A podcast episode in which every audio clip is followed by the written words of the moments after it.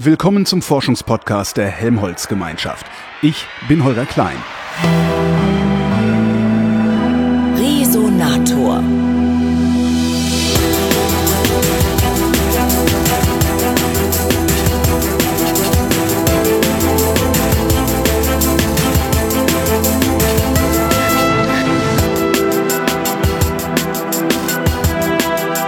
Das Haus der kleinen Forscher ist eine Stiftung, die sich seit zehn Jahren für eine bessere Bildung von Kindern im Kita- und Grundschulalter engagiert. Dazu wird bundesweit pädagogisches Fachpersonal weitergebildet, um den Entdeckergeist von Kindern zu fördern.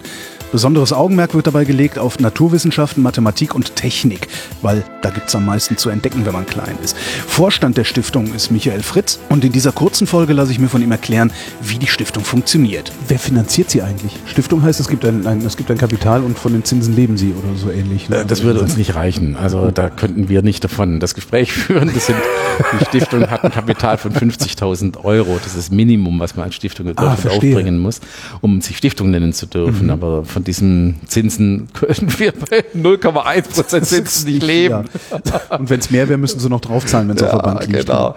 Nein, äh, wir haben eine Reihe von Partnern, die uns finanzieren. Der stärkste Partner ist das Bundesbildungsministerium. Das Bundesbildungsministerium finanziert hier eine Art Grundfinanzierung oder Sockelfinanzierung über die Helmholtz Forschungsgemeinschaft. Deswegen sitzen wir auch am Tisch, ähm, die sozusagen die Basis hier finanziert. Und zum Zweiten finanziert das Bundesbildungsministerium immer wieder zeitlich befristete Projekte, mit denen wir uns weiterentwickeln. Zum Beispiel, wenn wir gelernt haben, wie wir gelernt haben, in die Grundschule zu gehen, äh, Ganztagsbereich der Grundschule, das ist projektfinanziert. Oder diese Studie, von denen ich Ihnen berichtet habe, da finanziert das Bundesbildungsministerium einen Teil mit, weil das hat Anfang, Verlauf und Ende, das ist eine klare Müssen Projektfinanzierung. sie auch Drittmittel ran schaffen oder sind sie da einigermaßen? Und diese müssen ständig neu herangeschafft Okay. werden, weil das keine, kein Euro ist auf Dauer, jeder Ja. Euro ist zeitlich befristet. Okay. Und ähm, damit, das sind 10 Millionen Euro, die das Bundesbildungsministerium in diesem Jahr uns in diesen zwei Kanälen zur Verfügung stellt. Ordentliche Menge Geld. Ähm, zudem haben wir drei Stiftungen, die uns tragen. Das ist die Dietmar Hopp Stiftung. Äh, Dietmar Hopp war einer der Gründer von SAP. Ah, Und er hat eine Stiftung gegründet und will Gutes damit tun. Das ist die Siemens Stiftung. Muss ich Ihnen nicht erläutern, wer das wer Siemens nee, ist. an die erinnere ich mich noch. Die, Genau. Und die äh, Deutsche Telekom Stiftung, aha. die auch das Ziel haben, zur MINT-Bildung in Deutschland massiv beizutragen. Deren eigene Förderschwerpunkte liegen eher in älteren Schuljahren ähm, und haben gesagt, wir tun es mit Haus der kleinen Forscher zusammen, unterstützen das Haus der kleinen Forscher finanziell, damit die für uns die Umsetzer quasi im frühpädagogischen Bereich sind. Das sind die drei großen Stiftungen, die uns regelmäßig unterstützen. Und dann gibt es noch eine ganze Reihe weiter Partner. Das sind zum Beispiel einzelne Bundesländer, die für bestimmte Aufgaben uns Geld geben. Das sind einzelne Unternehmen, die sagen, ich fördere hier etwas. Das sind weitere Sponsoren, wie zum Beispiel, der größte Einzelsponsor ist gerade Stefan Quandt Aha. der über seine äh, Aktivator-Stiftung gesagt hat, ähm, ich erkenne bei euch die Chance, Bildung qualitativ weiterzuentwickeln. Ich sehe, dass die Schlüsselpersonen bei euch die Trainerinnen und Trainer sind, die 650. Was tut ihr eigentlich, damit deren Qualität gesteigert werden kann? Ja. Und haben gesagt, da könnten wir mehr tun. Und er hat gesagt, ich gebe euch Geld, damit ihr eine Trainerakademie im Haus der kleinen Forscher aufbauen könnt, damit die Gesichter wieder der Stiftung ihre Arbeit besser machen können. Und so setzt sich dann insgesamt ein Budget von derzeit 14 Millionen Euro zusammen. Können Sie darüber frei verfügen oder versucht da auch der ein oder andere, insbesondere aus der Politik, mal Einfluss zu nehmen auf äh, ja, die Ausrichtung äh, Ihrer Entwicklung? Sie sagten eben zum Beispiel, ähm, das mit der Nachhaltigkeit, das Ja, wäre ein Wunsch von genau. BMBF gewesen. Also na, ich, ich lege Wert darauf, dass die Politik Ja. im Sinne unseres Gesetzgebers, unseres Parlaments Einfluss nimmt auf unsere Arbeit.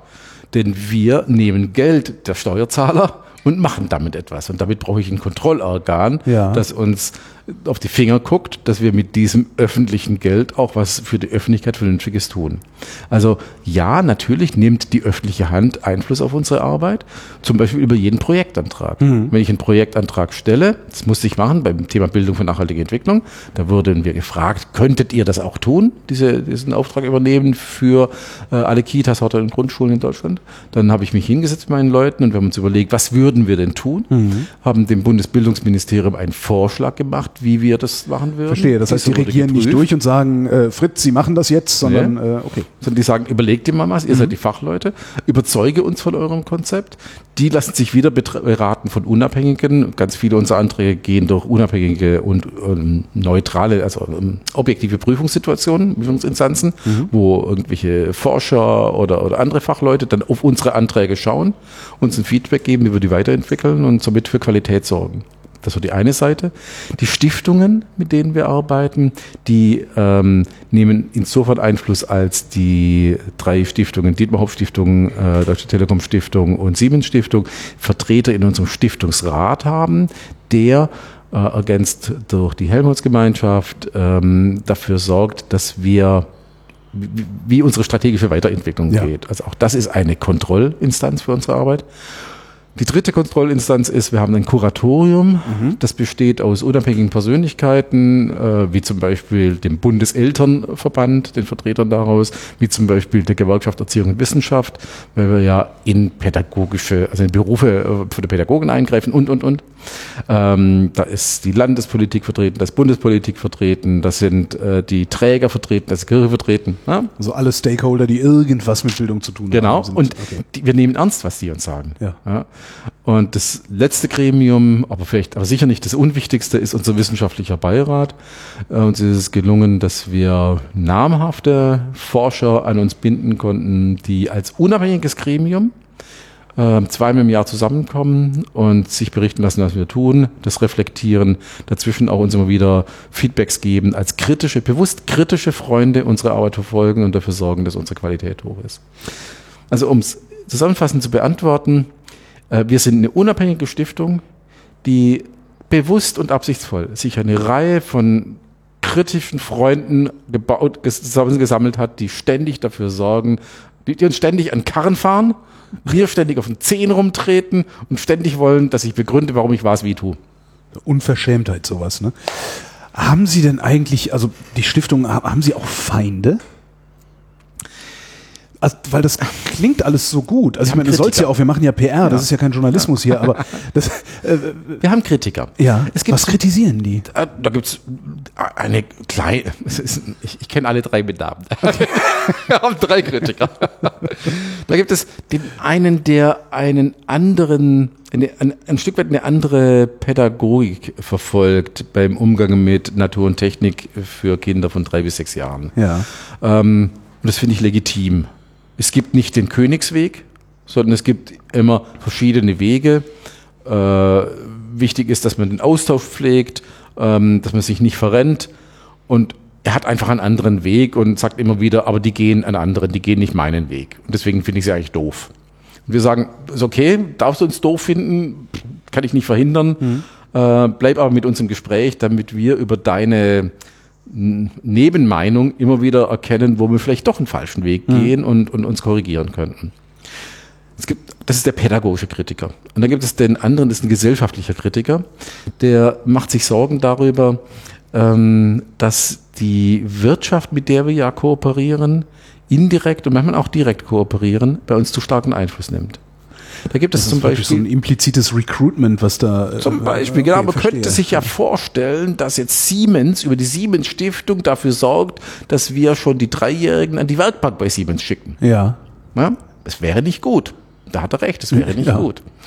Ähm, oder er könnte äh, sagen, die Deutsche Telekom Stiftung, die ist natürlich interessiert einer, an einer Digitalisierung unserer Welt. Also sorgen die dafür, dass es aus der kleinen Forscher jetzt schon in Kitas für eine stärkere Digitalisierung der Welt von uns, unseren Kindern sorgt.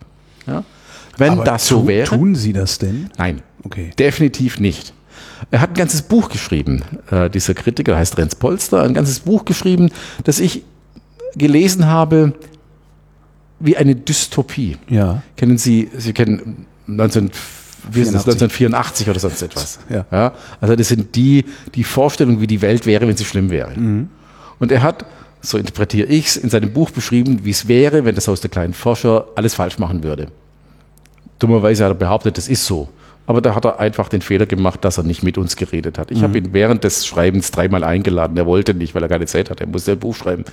Ähm, danach kam er dann mal zum Gespräch und wir haben festgestellt, dass wir eigentlich dasselbe wollen, denn das letzte Viertel seines Buches, da beschreibt er, wie er es gerne hätte. Ja. Dann sage ich, eins zu eins, meine Vision. Guter Mann. Hättest du mal mit mir geredet. Aber das ist auch okay, dass es diese Kritiker gibt, ja. weil. Der dritte fehlt noch. Ähm, der dritte, der kommt eher wieder aus der äh, Pädagogik und Psychologie. Der hat vielleicht erlebt, dass, ähm, man sagen, dass es Institutionen gibt, die viel Geld bekommen und andere, die wenig Geld bekommen. Ja. Und der hätte gerne auch viel Geld gehabt. okay, verstehe. Sie sagten gerade, äh, genau das ist meine Vision. Was ist Ihre Vision? Ja, gut, danke. Meine Vision, ich möchte mit dem Haus der kleinen Forscher dazu beitragen, dass viele Menschen in dieser Welt die Grunderfahrung machen, die Welt so wie sie ist, ist gar nicht schlecht. Und wie sie sich entwickelt, bietet es immer Chancen für mich, in dieser Welt erfolgreich zu sein. Und wie Michael Fritz und die Stiftung versuchen, diese Vision Realität werden zu lassen, hören wir im nächsten Resonator. Wir haben nämlich über 90 Minuten darüber geredet.